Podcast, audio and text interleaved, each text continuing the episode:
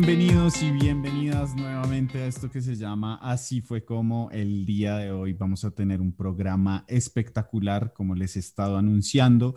El día de hoy vamos a hablar acerca de física, de la física cuántica. Vamos a estar hablando de computación, tecnología y cosas que yo personalmente eh, me demoro mucho en entender. También quiero anunciarles que este capítulo lo pueden encontrar tanto en YouTube como en las plataformas de podcast.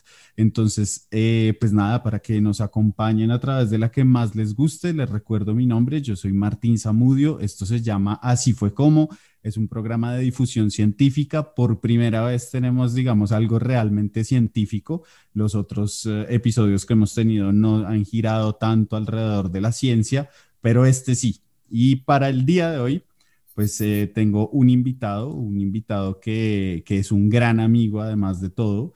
Él se llama Alejandro Grajales, es egresado de física de la Universidad Nacional y está haciendo un máster en este momento en nanotecnología con énfasis en computación cuántica en la Universidad de Chalmers en Gotemburgo, en Suecia.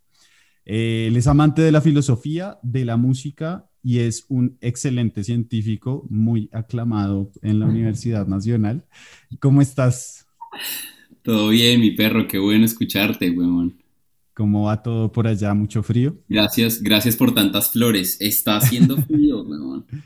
Bueno, estaba haciendo más frío, ya está, está calentando, ya estamos a 6 grados, entonces ya, ya se puede quitar uno la chaqueta de invierno, ponerse la chaquetica más ligera. Porque yo estuve viendo unos inviernos bastante fuertes en este, en este inicio de año, estuvo bastante pesado. Estuvo fuerte, estuvo bien, bien frío. Estuvimos como a menos 17 en algún momento, Entonces sí, sí, estuvo pesado, pero ya saliendo, saliendo, Viendo la luz al final del túnel. Bueno, re bien, perfecto. ¿Y entonces estás listo para hablar un poco de ciencia? Chimba, de lo, que, de lo que tú haces. bueno, cuéntanos un poco acerca de lo que tú haces. Cuéntanos acerca de tu máster, de, de tu línea de estudio. Ya, pues yo estoy haciendo, así como tú decías, nanotecnología. El primer año fue en Bélgica, que era algo más general, como nanotecnología grueso. Y ya el segundo año lo estoy haciendo en Suecia y este segundo año es solo computación cuántica. Entonces es Aquí están intentando construir un computador cuántico superconductor, que bueno, esos ya son otros detalles. Y mm, entonces sí, siendo parte de ese, de ese esfuerzo, bueno, ha sido una experiencia muy estimulante, porque pues el, equipo está con toda con todos los recursos y con toda dándole el proyecto. Entonces, muy chévere, la verdad, muy, muy contento. Qué chévere. Y bueno, yo tengo una pregunta y es, y es eh, la, la, cuántica, digamos que está de un lado y la astrofísica está del otro, ¿cierto? Digamos que tienes como esa parte de la, de la, de la física que empieza a analizar lo micro y esa mm. otra parte que empieza a examinar lo macro, ¿no? Eh, pero yo quiero saber, digamos, cuál fue tu interés personal en irte por, por lo cuántico, por la física de lo pequeño, de las partículas?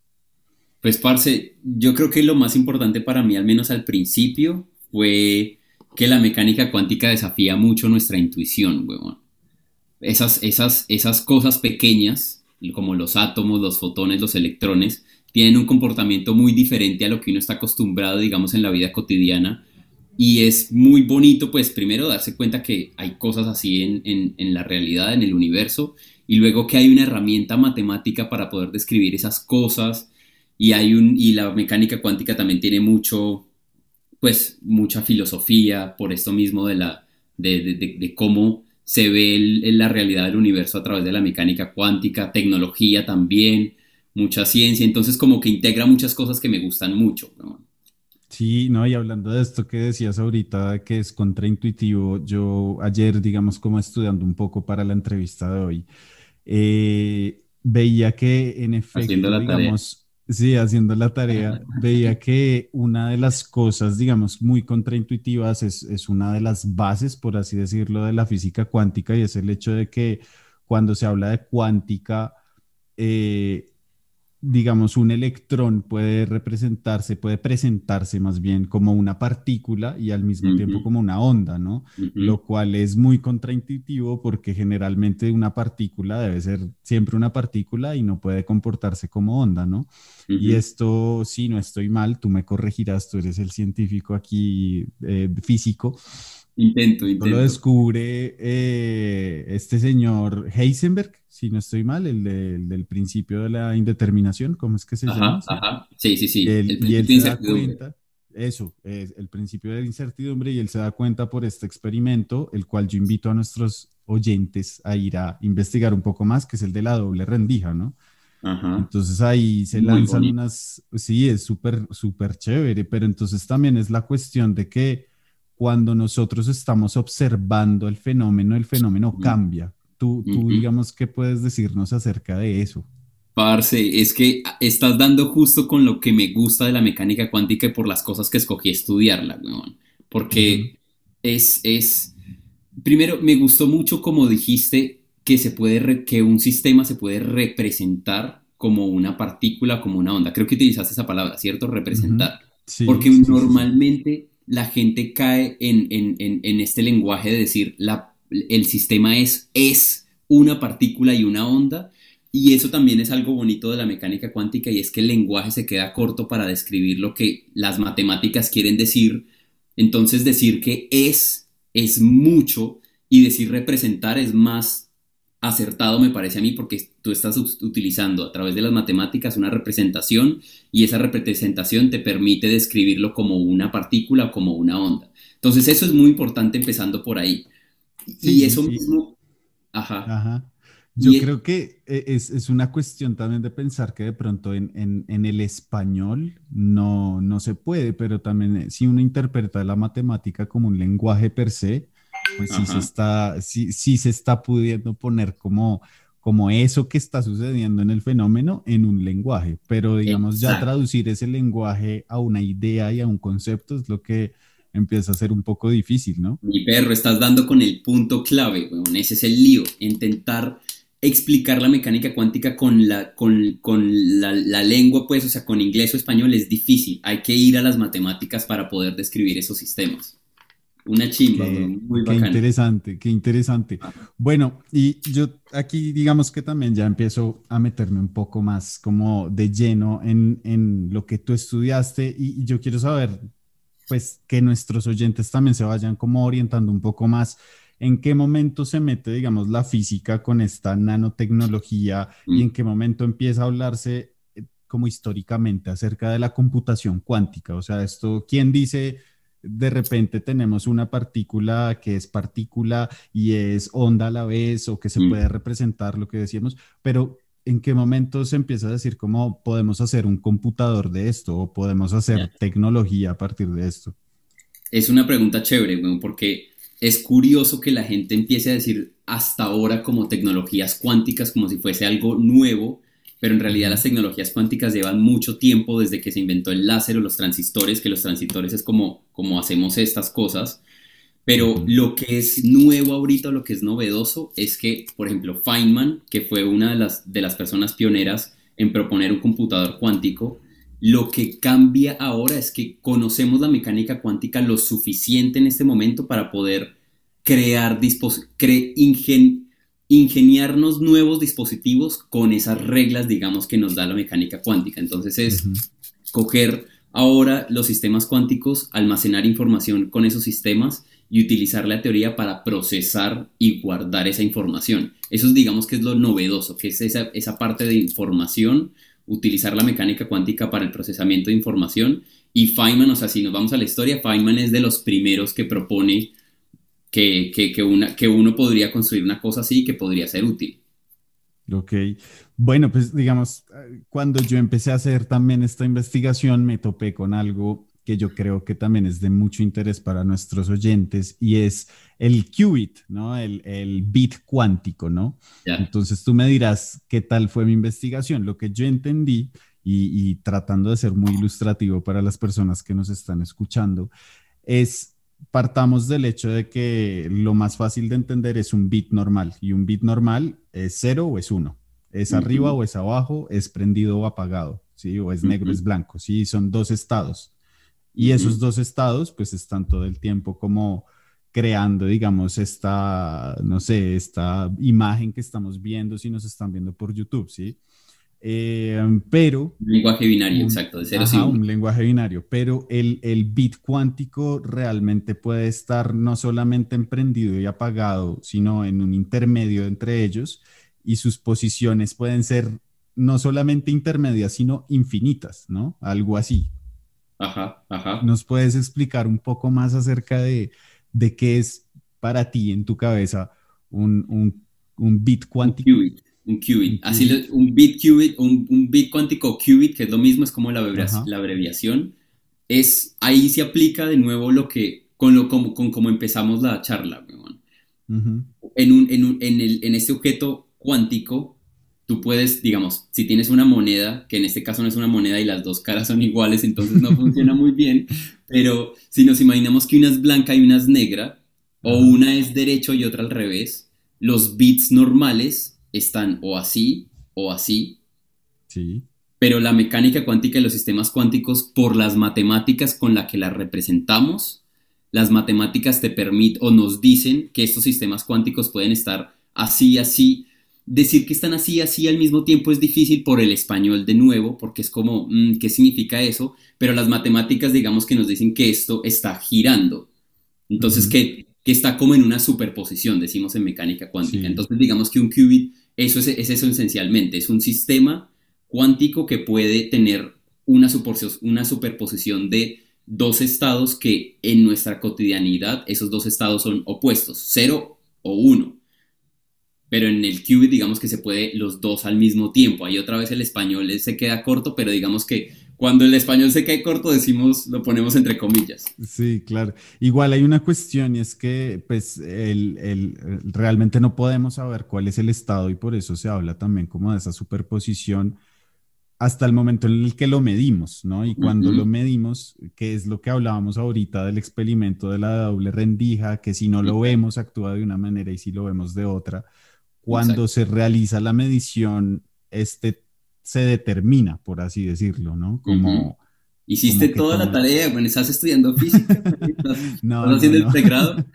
no, lo que pasa es que yo amo mucho ver este tipo de, difusión y por eso quiero hacer también difusión.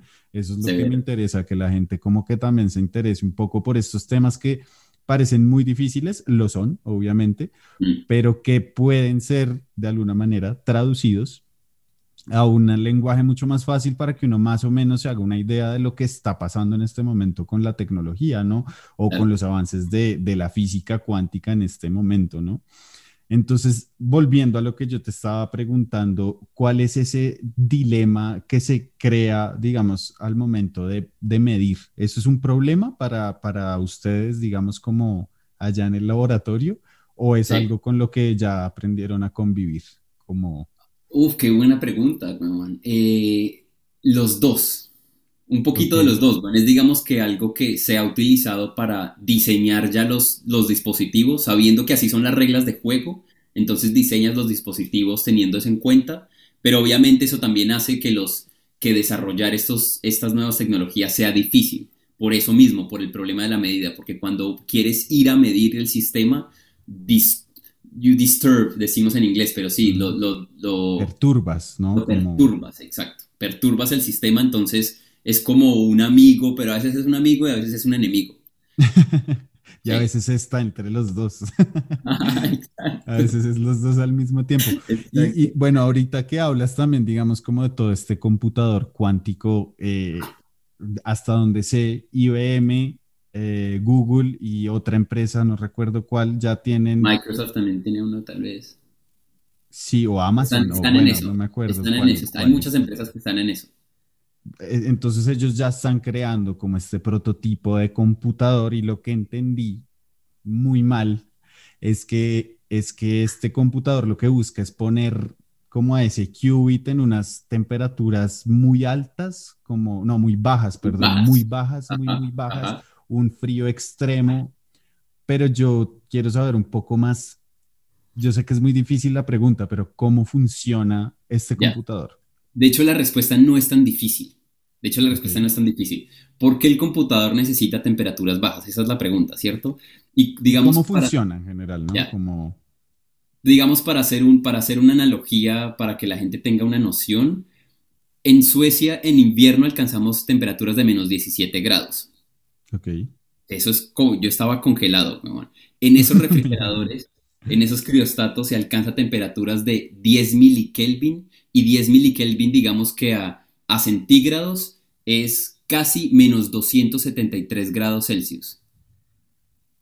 O sea, es frío, weón, es frío.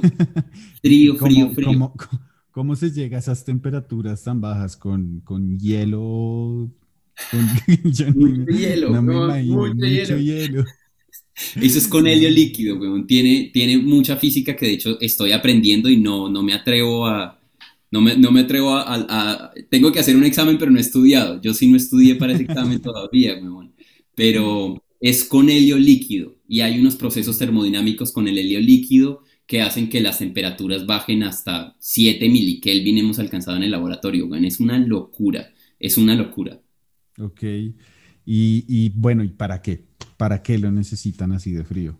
Porque estos chips superconductores eh, son superconductores y los superconductores lo que hacen es transportar carga sin disipación de calor. Lo que hacen es que no se calientan. En, castellano no se calientan, Pero para que tengan estas propiedades de no calentarse, y bueno, ¿y por qué es importante que no se calienten? Para que la información se mantenga bien, ¿sí? Para que no se dañe la información ¿Y por qué? ¿Y por qué? Y entonces el caso es que para que sean superconductores, esas propiedades superconductoras solo suceden cuando alcanzas esas temperaturas. El aluminio, por ejemplo, que nosotros lo usamos un montón, digamos, en la vida cotidiana, es un metal normal a nuestra temperatura ambiente, pero cuando bajas a esas temperaturas de, creo que es 4 Kelvin, joder, ahí también me estoy rajando en el examen. Me parece que es 4 Kelvin, que es como menos 271 grados Celsius. Cuando bajas a esa temperatura, entonces el aluminio ya no es un metal normal, sino que es un superconductor. Ok. Y te permite, digamos, es, es bueno para estos tipos de dispositivos.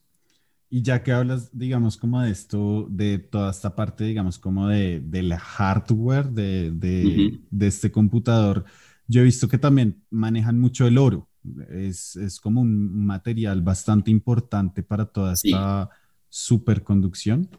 es, es, algo así como, no sé, o sea, eso es lo que yo he visto. De hecho, la máquina, cuando tú ves una foto de un computador cuántico que yo a, a, nuestros, sí, a nuestros oyentes a que, a que vayan, por ejemplo, a la página de, de Instagram, ahí tenemos una foto en donde sale el computador cuántico y, es, y está todo completamente recubierto de oro. Entonces supongo que también cumple como esa misma función, ¿no? El oro ayuda, me parece que ayuda a disipar calor, entonces hace que el calor que por, por alguna razón en el circuito se esté generando lo disipa, entonces el sistema se mantiene frío. Sí, el oro viene jugando ese papel, también tiene que ver con la temperatura que quieres alcanzar allá adentro. Es chistoso, weón.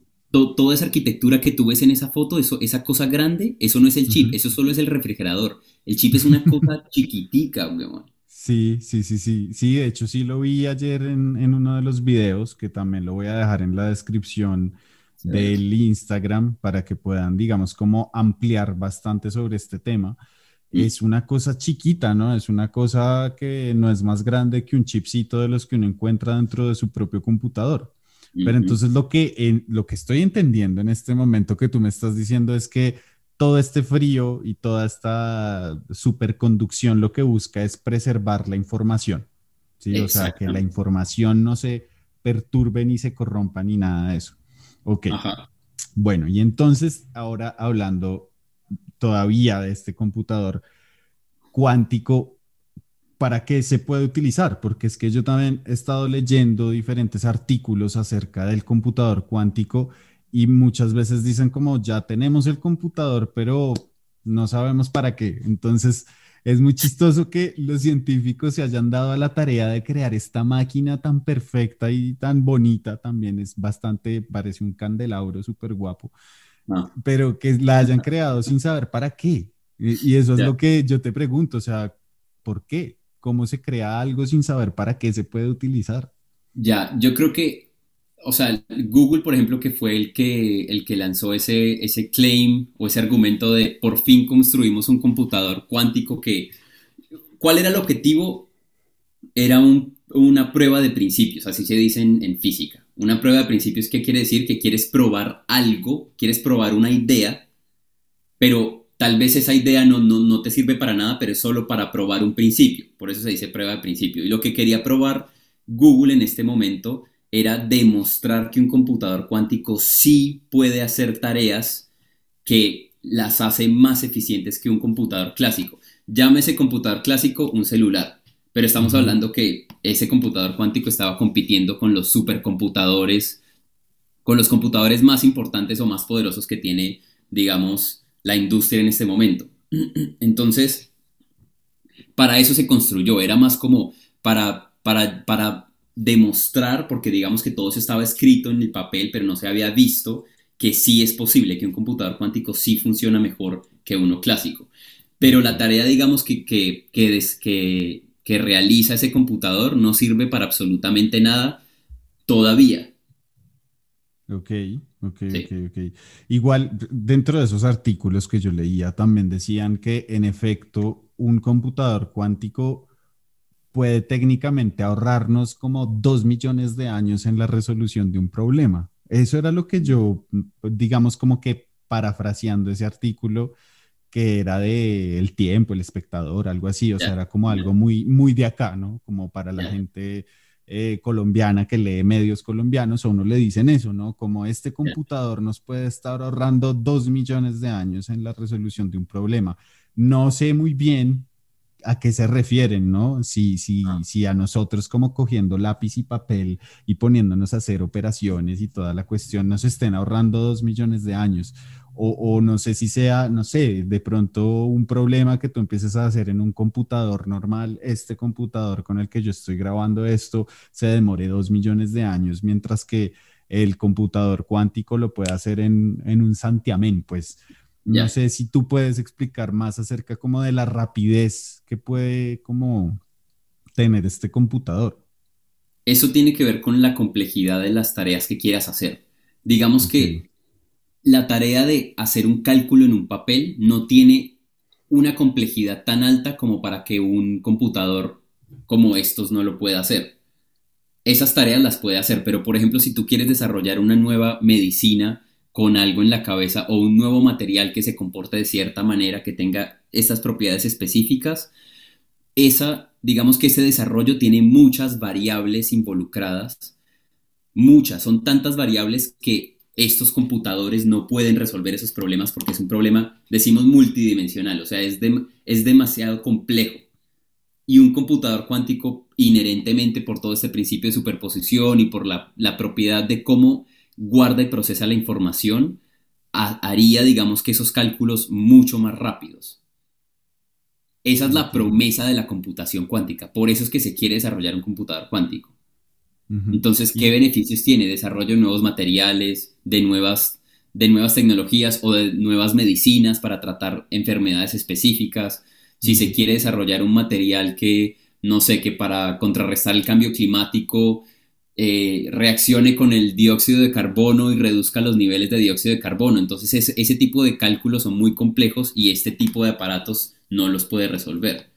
Ok, y eso era lo que estaba viendo, ¿no? Eh, que dentro del mismo documental que vi, eh, uno de los tantos, decían al final cómo puede que el computador cuántico termine dando la respuesta acerca de cómo perfeccionarse a sí mismo, ¿no? Mm, Entonces es también bastante interesante, pues digamos, como los usos prácticos. Y tú aquí hablas de, de la medicina, de cómo se puede llegar a, no sé, la cura para el cáncer o algo así, pues de pronto estamos ya exagerando y fantaseando un poco, pero es interesante, ¿no? Ponerlo también como en términos un poco más como cogibles para, para el, el ser humano de a pie, la persona normal, que no es científica que, entendamos también eso, ¿no? Este computador realmente nos puede ayudar a resolver los problemas más fuertes que tenemos como humanidad y son problemas existenciales. es decir, si no solucionamos el cambio climático de aquí a 30 años, en efecto, nos podemos morir, ¿sí? Entonces también empezar a encontrar este computador cuántico que nos puede lanzar nuevas respuestas, pues es supremamente interesante, ¿no? No sé qué opinas tú acerca de, estos avances. Yo creo que lo bonito, digamos, lo bonito y lo, lo tal, tal vez, tal vez también miedoso, o no sé cómo lo quieras llamar, de este tipo de tecnologías es que son promesas, ¿no? Eso es lo que la computación cuántica promete y qué tipo de ideas te puedes, o sea, qué, qué cosas podemos hacer hasta donde llegue la creatividad y la imaginación de la gente que las vaya a usar. El, uno siempre usa el mismo ejemplo, el Internet cuando se creó no teníamos ni idea de que Martín en Colombia podía crear un programa y conectarse con Alejandro que está en Suecia y es como si estuviéramos los dos charlando en el mismo lugar, huevón, y poder compartir ideas. Eso mismo digamos que puede pasar con la computación cuántica. ¿Qué cosas van a qué cosas se van a desarrollar, no sabemos, esperamos que podamos resolver ese tipo de problemas, pero vamos a ver. Oye, y hablando de eso, de, digamos, como de estas comunicaciones, yo también como que me pongo a pensar, bueno, imaginémonos, yo quiero meterme en tu imaginación, ¿entiendes? Quiero que, quiero que saques como dentro de ti tu imaginación, que tú eres una persona que sabe, porque una cosa soy yo que no sé, lo que yo me puedo imaginar y entonces digo cualquier bobada y me estoy imaginando que el computador cuántico nos va a llevar a Saturno, ¿entiendes? Pero tú que conoces estas cosas, que, que sabes lo que está pasando, ¿cómo te imaginas el futuro del computador cuántico? O sea, así como claramente que tú dentro de tu imaginación, ¿qué, qué proyectas? Parce, qué, qué bonita pregunta. Ojalá me la hubieran hecho antes para tener una respuesta así masticada. Porque es una pregunta muy chimba, weón.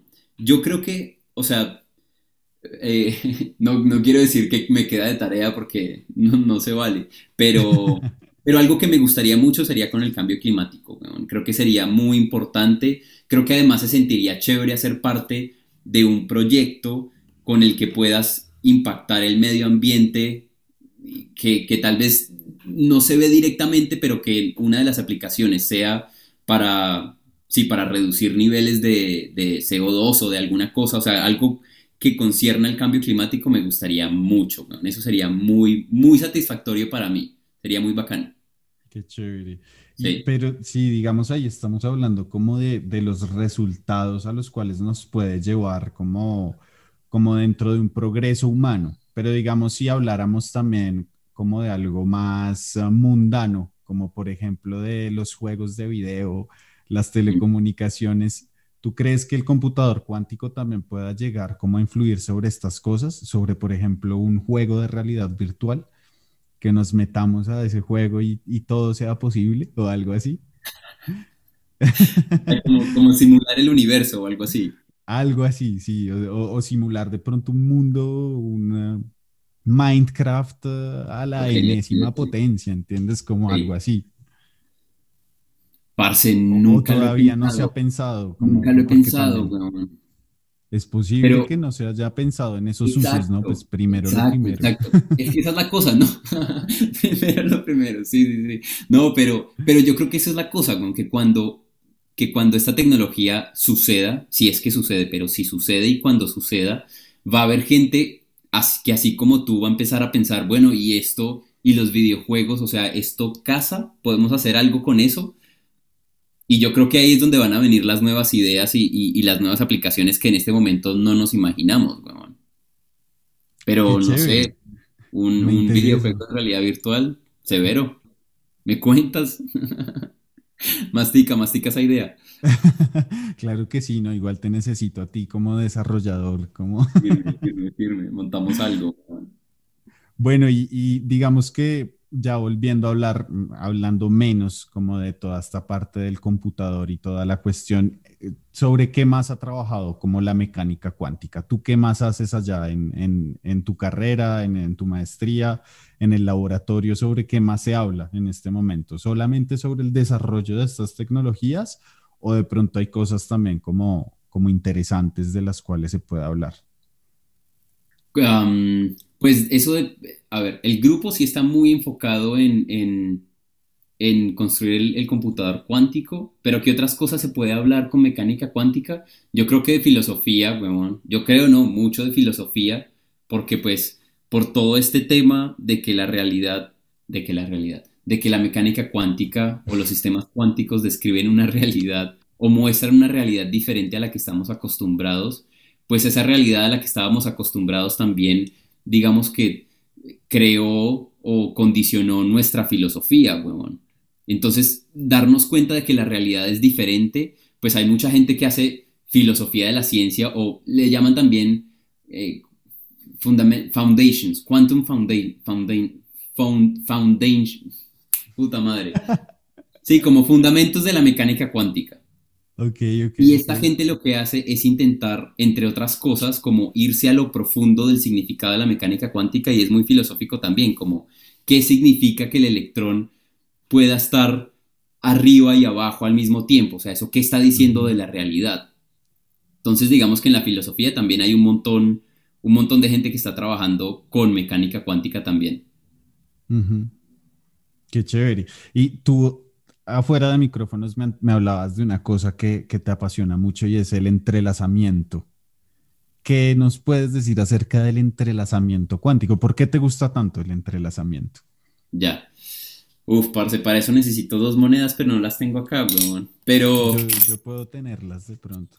Uh, severo, severo. Hagámoslo así. Sí, sí, sí. Bueno, y, lo hacemos narradamente. Firme, firme, firme, Para que, la, para que la gente que nos está solamente escuchando también pueda entender. Acá tengo mi moneda. Necesitamos dos monedas. Yo tengo otra, yo tengo una.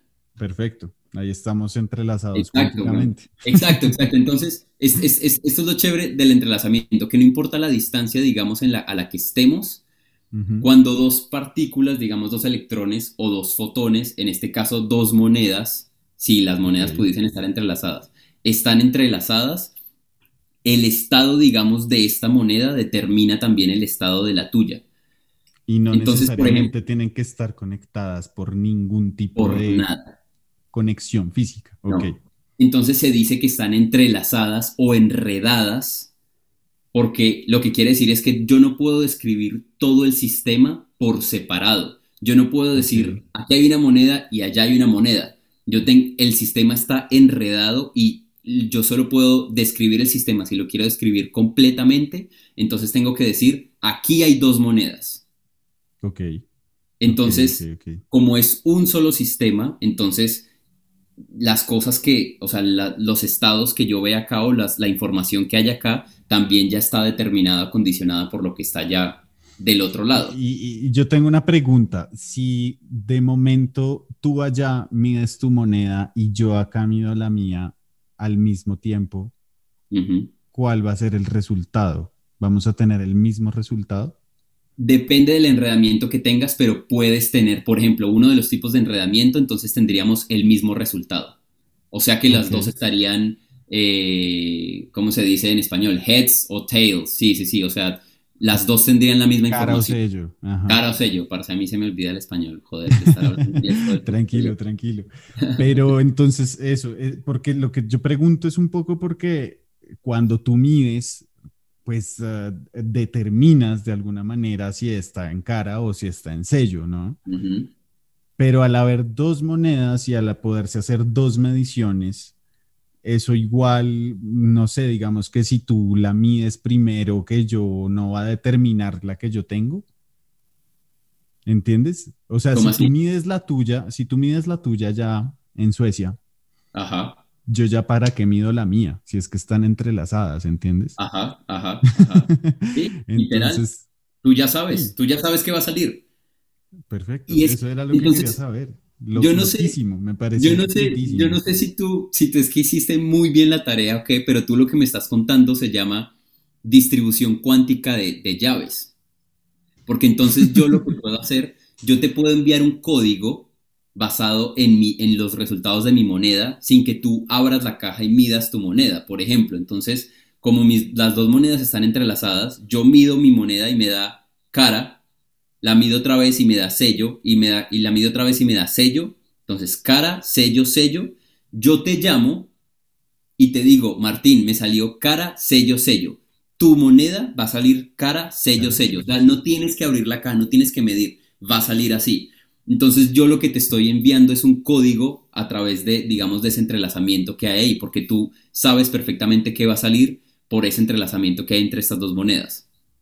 Y esos son experimentos que ya se han hecho, es decir, es hay una tecnología entrelazadas. Ah. Y, y, es una tecnología que existe ya. ¿En qué se utiliza esta tecnología? Seguridad en las comunicaciones, porque así podemos compartir información de manera segura por otras propiedades que digamos ahí uno se va más a los detalles, pero por otras propiedades de ese entrelazamiento, nosotros sabríamos si alguien quiere interrumpir o irrumpir en la comunicación. Por esas propiedades nosotros sabemos y podemos determinar la comunicación no segura, entonces dejamos de hablar. Ok, yo tengo una pregunta también de pronto para ti muy básica, pero que yo todavía no me logro responder y es cómo se entrelazan dos partículas o cómo se entrelazan las monedas en este ejemplo. Ya, eso depende, depende del sistema. Dos fotones se entrelazan de manera diferente que dos electrones, de manera diferente que dos átomos. Dos fotones, por ejemplo, lo que haces es que pones un láser y a través de ese láser salen fotones. Uno se imagina como los fotones como unas bolitas de luz. No son bolitas de luz, pero imaginémonos unas bolitas de luz. Y cuando inciden en ese, en ese cristal, que es un cristal especial, un cristal no lineal, de vez en cuando es un evento probabilístico, o sea, a veces no, casi nunca pasa, pero a veces lo que sale son dos fotones. De un fotón salen dos fotones y esos dos fotones están entrelazados. Si le haces ciertas cosas a los fotones, puedes tener dos fotones entrelazados. Esto es como ingeniería cuántica, lo que me literal, estás hablando. Literal. Impresionante. Exacto. Sí, sí, sí, sí. Bueno, y tú, y tú, digamos, como científico, ¿qué opiniones tienes acerca de los usos mundanos de, de la palabra cuántica?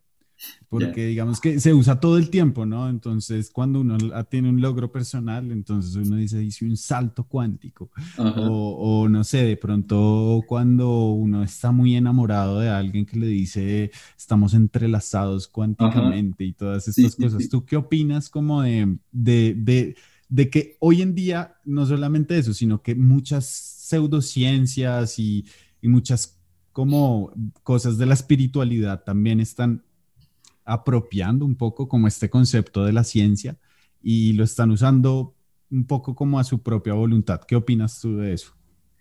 Es difícil de responder esa pregunta, sobre todo porque, pues bueno, ya digamos algo más personal, recientemente pues yo me he vuelto también una persona más espiritual, entonces es difícil querer como criticar a alguien que toma como espiritualidad este tipo de, de ideas o de teorías, teorías, pero, pues, parce, yo creo que pues es atrevido, me voy a lanzar así a, los leones, ¿no? es atrevido querer, querer, querer extrapolar las ideas de la física en ese sentido de la cuántica a la espiritualidad de esa manera. Puede que, puede que yo esté hablando KKK, huevón, y las cosas sean así, que haya mecánica cuántica en, en el amor y en, y, en, y en todo este tipo de cosas, pero digamos que lanzarse, digamos, a decir que es que eso es así, pues digamos, a la ciencia al menos, a un científico le gustaría ir a hacer un experimento y determinar, meter a Martín con su novia y, medir algo y decir, sí, estos dos están entrelazados. Es que vea los números y nos dio que sí.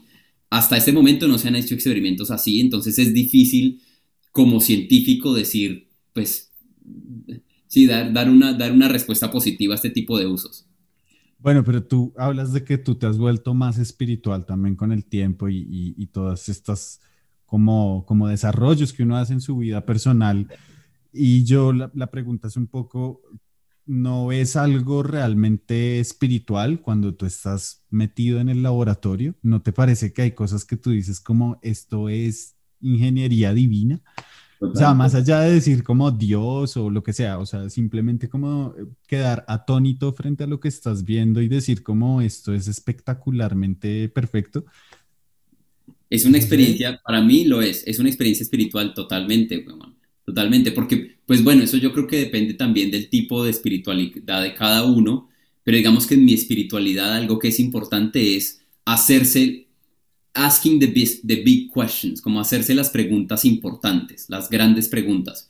Y pues la ciencia es una de las digamos, ramas que se hace esas preguntas, esas grandes preguntas, y estar en el laboratorio viendo esas cosas, pues evidentemente para mí es una experiencia muy, muy espiritual, es una chimba, es muy bacano.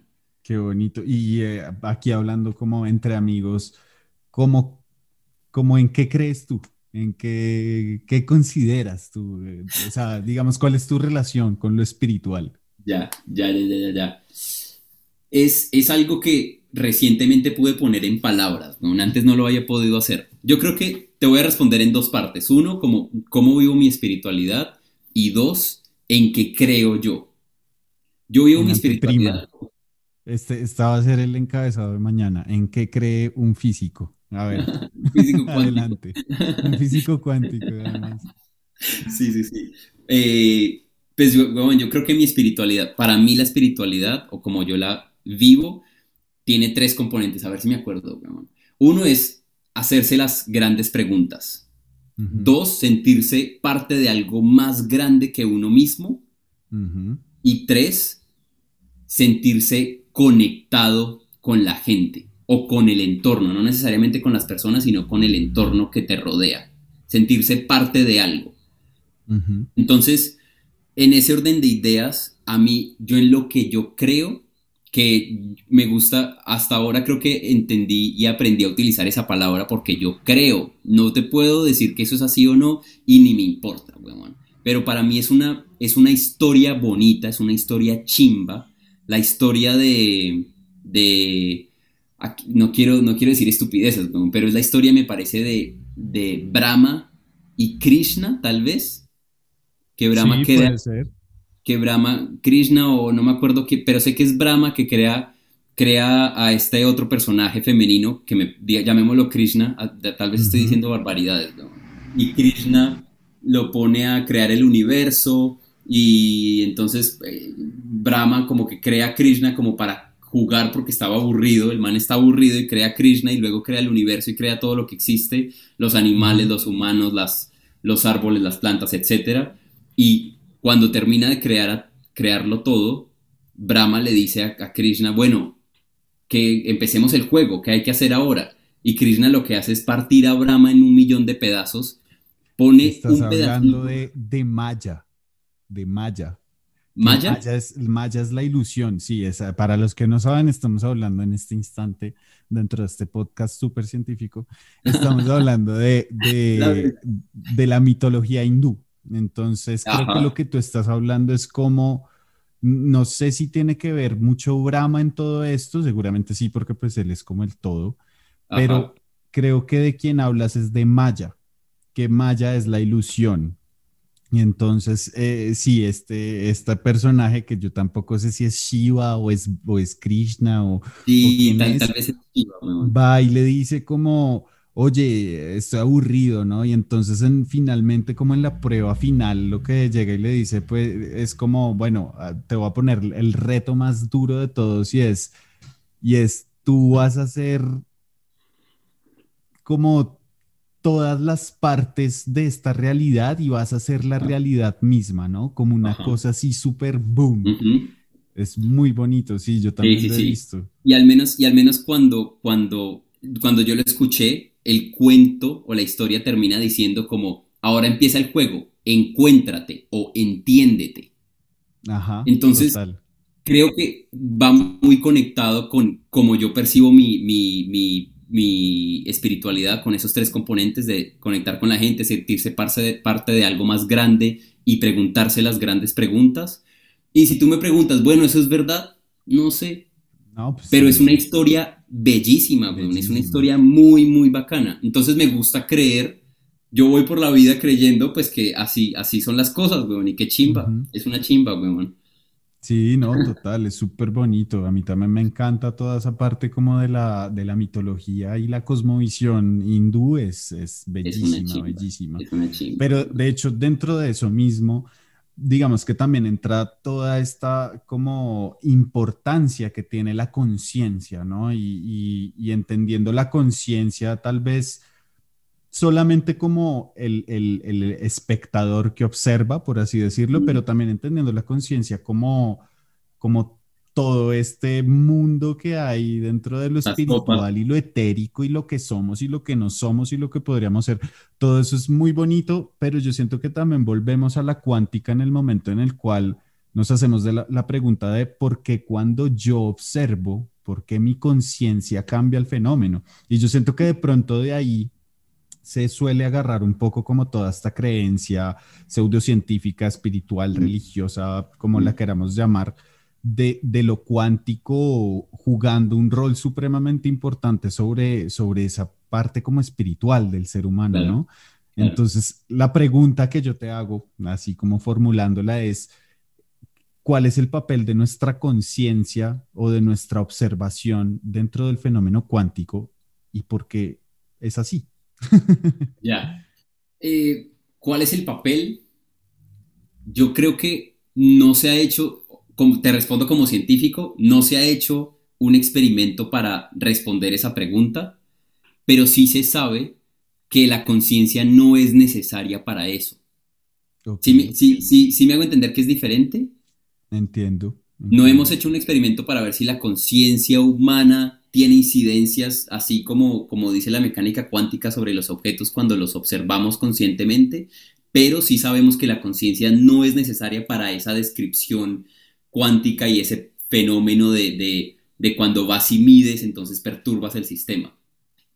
Ok, pero sí es necesaria una medición, es decir, yo podría medirlo con una cámara y la cámara sí está alterando, no necesariamente la cámara tiene que ser una cámara consciente como un ser humano, sino que cualquier ejercicio de medición ya está dándole una determinación a ese fenómeno.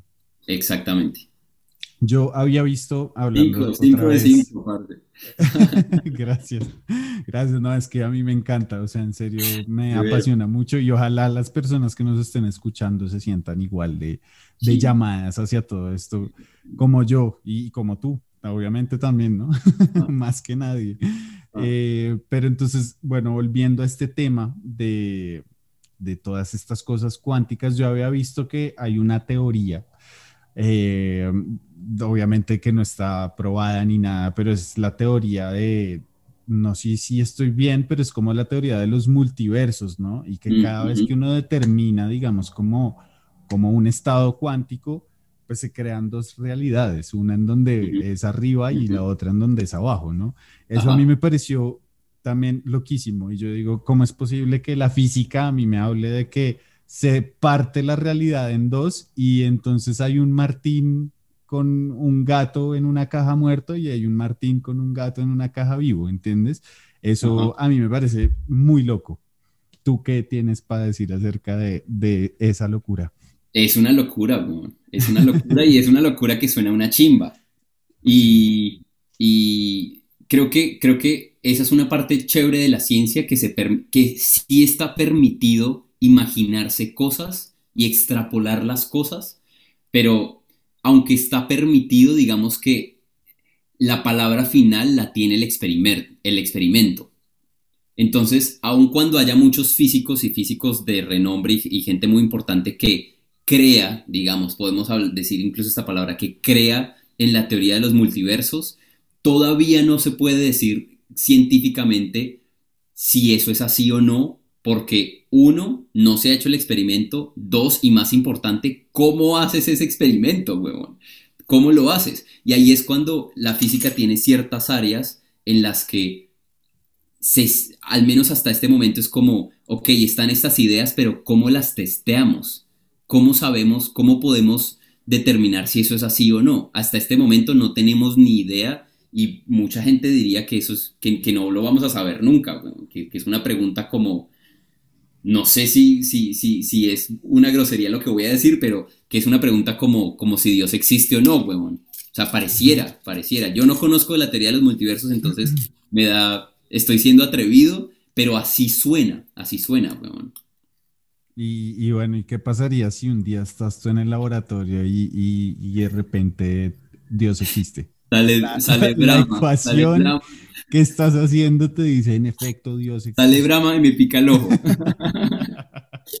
Te dice, sí, ya resolviste la. resolviste todo lo que tenías que resolver, te descubriste. Ya, ya, ya, No, claro, súper. Eh, no sé. No, pues que atónito, marica. ¿Cómo hizo llegar a pasar atónito? te cuento, si eso pasa, te llamo y hacemos un podcast. Por favor. O sea, no publicamos paper ni nada. Lo primero que hacemos es un podcast. Y luego vienen los papers. Podcast buenísimo. De cómo se descubre a Dios en un laboratorio. Pero igual no, no, estamos tan lejos. De hecho, dentro de toda esta teoría cuántica, pues también se hablaba de la partícula de Dios, ¿no? Que si no estoy mal es el bosón de Higgs. Sí, sí, sí. O, No, o estoy re mal. No, sí, es el bosón, es el bosón de, Higgs. Es el bosón de Higgs. Ok, ¿y qué es el bosón de Higgs? Aquí, como para seguir dentro del tema. Parte, para seguir hablando de Dios, como si resolvamos este problema, ya. ¿Y por qué se le eh, dice la partícula de Dios también? Parce, me corchas, weón. O sea, yo te puedo dar como mis nociones. No es, no es como lo, en lo que soy experto, pero Creo que se le dice partícula de Dios porque lo que entiendo es que es la partícula responsable de que las, las cosas tengan masa. Entonces, como, sí, las cosas tengan la propiedad de masa. Porque es, eso, eso te puedo decir. Hasta ahí llega mi conocimiento de la, de la partícula de Dios. ¿no? Yo creo que el nombre partícula de Dios es como, es como sensacionalista también, weón. O sea, es una manera de, De, atraer a, atraer la atención, pero, pero, de nuevo, no, no, no tengo ni idea, weón. Ni idea. Eh, gran parte de la difusión científica yo siento que es muy sensacionalista a veces, ¿no? Como, ¿cómo hacemos para que la gente se interese por esto, por, por observar lo que está pasando en este momento en los laboratorios? Entonces pueden sacar un nombre así rembombante como la partícula de Dios, ¿no? Pero igual me parece muy interesante, es decir, que, que, ya el ser humano haya llegado a tal nivel de precisión dentro de lo micro es algo muy mm. bonito, es algo que también habla muy bien de la humanidad, ¿no? Es decir, cuando tú te pones a ver, que eso es algo que a mí también me, me encanta, cuánto llevamos realmente metidos en la ciencia y en la física y, mm. en todo esto, pues realmente no llevamos nada y ya estamos descubriendo partículas como el bosón de Higgs eso me parece a mí súper chévere. Es decir, ¿cuántos años tiene la física como tal? Desde Galileo, desde no sé quién. Galileo, Galileo. Exacto, y eh, eso fue en 1600, si no estoy mal. Entonces, pues en este momento, 500 años no es nada para la historia de la humanidad y ya estamos hablando de computadores cuánticos, ya estamos hablando de partículas que definen toda la materia y la masa y, eso me parece muy chévere. Y, ah. dentro de eso mismo, la pregunta que yo te hago es, es más allá de, de lo que estábamos hablando, digamos, como de esta rama de estudio que escogiste, ¿tú qué crees que va a pasar como en estos próximos años? En general con la física. O sea, la física es una de las ciencias que yo creo que, que más respuestas trae. Y yo también soy muy fanático de, de todo lo que es la, la macrofísica, ¿no? Como de la, la astrofísica. Mm, y eso mm. también me parece súper chévere, que el ser humano haya llegado a Marte, eso es, es impresionante. Y todas las cosas que hay por detrás, y me encantaría también hacer un podcast acerca de de todo lo complejo que fue mandar un robotcito a Marte, como ah. para que digan que fue grabado en, un cuarto del Pentágono. entonces, entonces es súper chévere, ¿sí? Y, a mí me parece que los logros del ser humano son impresionantes. Tú como científico, ¿cómo lo ves? O sea, ¿cómo te sientes en este momento estar en este momento de la historia parado allí haciendo ciencia? ¿Hacia dónde crees que va todo esto? Ah. ¿Crees que vamos bien? Son muchas preguntas al tiempo. Son muchas preguntas. Te voy a, responder las personales primero. Yo creo que, yo creo que de alguna manera yo me sorprendo de, de, de estar acá, pero sobre todo, digamos, más como por mi camino personal, porque yo creo que para mí, si te soy honesto, es difícil abstraerme al nivel de no científico, porque llevo muchos años estudiando y entender cómo esa diferencia de, lo que yo estoy viendo todos los días a lo, a lo sorprendente que puede ser, huevón. Uno se desensibiliza muchísimo, huevón.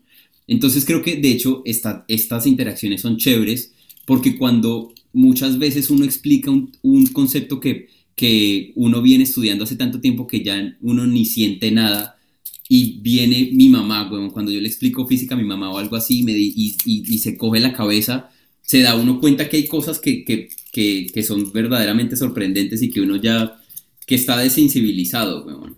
Entonces, sí, sí, weón, y, y, que si creo que vamos bien, esa es otra pregunta difícil, no sé, weón. Yo creo que yo soy de las personas que cree que la tecnología no es el problema, sino qué hacemos con ella y yo creo que el, el problema es que la tecnología está avanzando más rápido que nuestra cultura tal vez, weón, como, nuestra ética y nuestra, nuestra, digámoslo, ética, moral, filosofía. Entonces el problema yo creo que va a ser más bien ese, que se nos puede salir de las manos, pero por, por, por, como nosotros el manejo que le damos. Es que sí, digamos, eso era un poco lo que yo hablaba en el primer podcast, era eh, sobre las redes sociales y y el problema no es la red social, la red social está ahí y es una herramienta, el problema es lo que puede hacer el ser humano con la red social y en este momento lo que estamos haciendo es unas radicalizaciones sobre nuestras posturas y sobre nuestras opiniones muy muy lesivas para la especie, mm. ¿entiendes? Que eso es lo que mm. nos mantiene peleados y eso es lo que nos mantiene diciendo la izquierda es buena, la derecha es mala, el centro es lo que sea, ¿entiendes? Y entonces cada vez se está haciendo más y más separación entre cada una de ellas y finalmente, sí, la herramienta es la red social. Pero quien la está usando realmente mal somos nosotros, ¿sí? Mm. Y, eh, entonces es un problema. Y hay otra como analogía que uno puede hacer y es, tú con un martillo puedes hacer una casa, o le puedes romper la cabeza a alguien. El martillo es un martillo. Sí, el martillo no, no es malo per se. Sí, de hecho puedes hacer algo muy constructivo con ello. Pero de hecho a mí me encanta como todo esto de lo que estamos hablando, que ya empieza a ser como un poco más filosofía de la ciencia. Y yo quiero hacerte una pregunta a ti, a ti. ¿Te gustaría hacer un siguiente programa hablando de filosofía de la ciencia muy pronto? o sea, me están invitando aquí en vivo, en vivo y en directo, en parce. En directo. Firme, no sientas presión. no, perfecto, porque eso es algo que yo también ya le había prometido, digamos, como a los oyentes, y es hablar sobre la filosofía de la ciencia. Y quiero tocar un punto dentro de este próximo podcast, que es la hegemonía de la ciencia occidental y del método científico sobre el saber, ¿entiendes? Como, como que la, no solo la hegemonía, sino la, la monopolización del saber por parte de este método científico y esta ciencia occidental. Eso es algo que a mí me, me parece una nota para que te lo estudies para nuestro próximo episodio. Yo hago la tarea. Eh, ojalá llegue muy pronto. Pero bueno, por ahora yo he de despedir aquí a esta sesión de hoy. Yo creo que estuvo bastante sustanciosa, ¿o no? Estuvo, bastante buena. Estuvo chimba. Aquí viene el background de ah, la gente aburrida. Bueno, igual vamos a estar todas las semanas hablando de cosas así. Ojalá, ojalá sigamos así. Y, y obviamente te volveremos a tener de invitado. Obviamente, Y ojalá pronto para que pueda. La próxima vez yo quiero, yo quiero ser host y yo hago las preguntas. Por favor. Para que, para que saques también esta mente aquí al, al para la Hablamos De, de, ciencia política, que esa es un poco más, em, digamos que la política es, es, es dura también. Claro, claro. Bastante pesada, sí. Claro. Pero bueno, nada, hemos llegado al final de nuestro episodio. Como siempre, recordarles a nuestros eh, eh, podcasters, escuchas, que nos sigan en las redes. Estamos en Instagram como así.fue.como. Estamos en eh, Twitter como Martín Zamudio. Todavía no le he creado un Twitter a la página. Estamos en Facebook como Así fue como podcast y nos encuentran en cualquier plataforma de podcast, aquella que sea su preferida, allí nos van a encontrar y también nos encuentran en YouTube, como les digo, por primera vez con video en esta gran entrega del día de hoy. Espero que les haya gustado un montón y nos vemos muy pronto en esto que se llama Así fue como. Quédense muy atentos y atentas. Hasta luego. Chao.